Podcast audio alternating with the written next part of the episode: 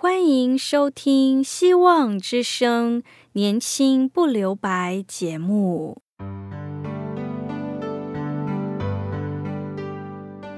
时间是匆促的，岁月流逝，一去不返。别让忙碌与压力阻碍了你享受青春的美丽。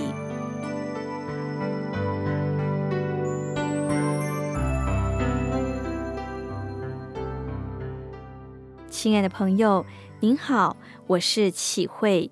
如果日常生活几个方面的压力与烦恼令你透不过气，此刻给自己一个悠闲的空间，将心门打开，让启慧为你打打气、暖暖心。让我们在这短短的三十分钟与主爱相遇，使年轻不留白。亲爱的听众朋友，您好。如果你看过以利亚的故事，你最喜欢他哪一段神迹呢？有很多人最喜欢的片段，就是在《立王记》上的第十八章。这里讲到以利亚如何与巴利的众先知对峙，向上帝呼求火从天降下。这火并不是随便的降在祭坛上。我们若要上帝的火降临，我们就必须要先预备生命的祭坛。在降火之前，伊利亚经历了一段漫长而艰苦的预备过程。上帝预备他，为要在一天之内改变全国的宗教。伊利亚的任务就是要将犹太人从巴利的异教中拉出来，回到对独一真神耶和华上帝的信仰当中。在圣经第十八章一到四节显示出上帝的意思，是在预备一件事情，他要用干旱来预备这个国家，破碎他们，好叫他们知道耶和华才是真正的上帝。上帝为什么选择用干旱来击打百姓的悖逆之心？怎么不用大地震、台风或其他的方法呢？可能因为巴利神是雨水五谷丰收之神，用干旱重创巴利。上帝可以说：如果不下雨，你们所拜的神算什么神呢？如果你们的田地都枯竭了，他还算什么丰收昌盛的神呢？于是上帝命令全地干旱，来预备这个国家。有时，上帝容许困难临到我们的家庭、我们的教会、我们的城市、我们的国家，为要预备我们，让我们渴望复兴。当日子大不如前时，当人遇到难处时，在寻求出路之中，往往更能接受上帝。那么，上帝要如何预备以利亚成为以色列大复兴的领袖呢？上帝吩咐他先要藏起来，要他早晚饮用基利溪的水，吃乌鸦叼来的食物。第一步，我们必须学习依靠上帝的方法。上帝说：“你要依靠我，我要用你完全不熟悉的方式，而且我要用一种被称为不洁的鸟。在犹太人眼中，乌鸦可是一个肮脏的鸟，他们绝不会去触摸这种鸟。上帝却利用这种鸟叼饼和肉给以利亚吃。是想看看以利亚坐在基利溪边，无法确定乌鸦今天来不来。”要是乌鸦在半路上遇到老鹰怎么办？若是乌鸦饿了，是否会把上帝要给我们吃的肉给吃了呢？结果乌鸦真的来了，早晚都是如此。而且这项外送食物的服务是直接从上帝来的。所以，如果目前环境最为恶劣，你是否仍然信靠依靠上帝呢？第二步，我们必须愿意改变。除了学习信靠依靠上帝之外，我们必须照着上帝的引导学习改变。有时候，上帝猜我们到某个地方去，对我们说：“看这条溪，你就喝溪里的水。”我们日复一日走到溪边，说：“没错，上帝要我在这里。”然后有一天，我们走到溪边，发现水变少了。隔天再看，水又更少了。突然间，我们才明白，这条溪水将逐渐干枯。有时候，上帝会想办法让我们离开熟悉的施工和舒适的环境，进入新的地方。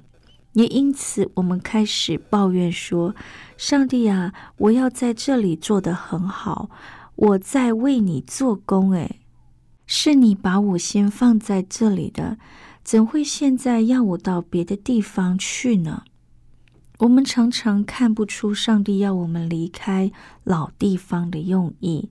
上帝便回答说：“没错，是我把你放在这里，但现在该是离开的时候了。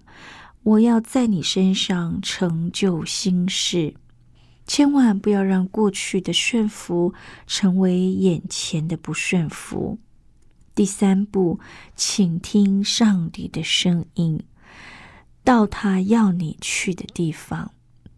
上帝要以利亚往西顿的撒勒法去。撒勒法在以色列的北方，但不是在以色列的境内，而是在腓尼基境内。上帝告诉以利亚说：“我要使用你，可是我要带你走得更远。”我要带你离开安舒之地。一般人对这样的话的反应是：不会吧？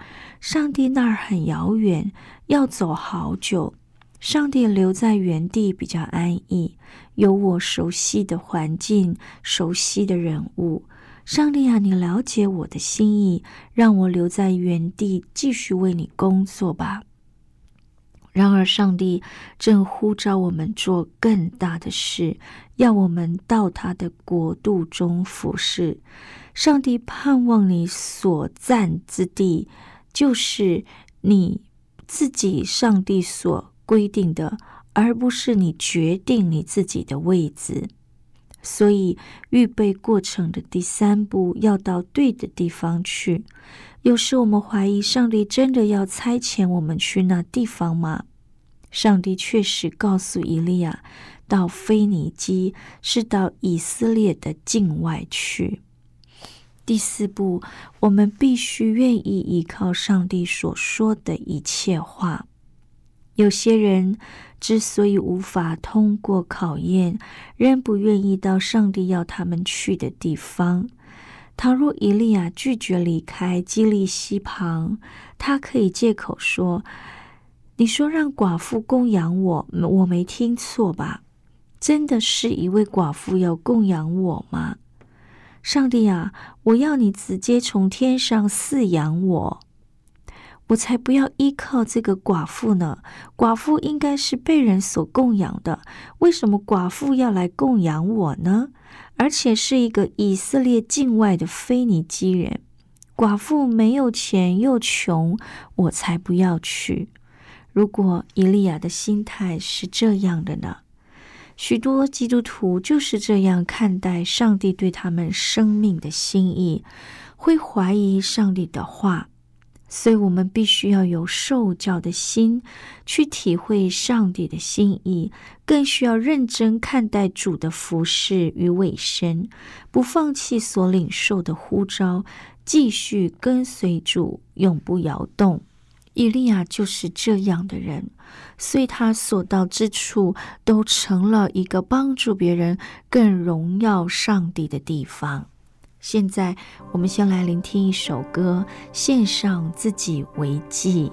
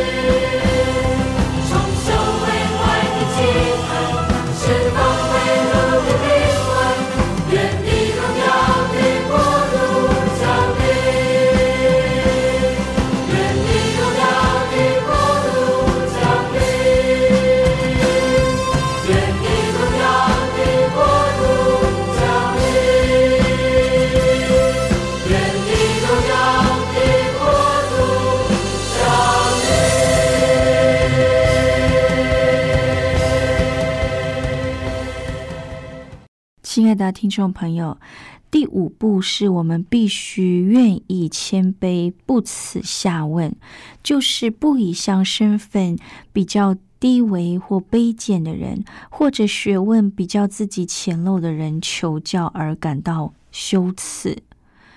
我们可以看到，以利亚在这趟旅程当中，他来到以色列境外的腓尼基，来到寡妇家里。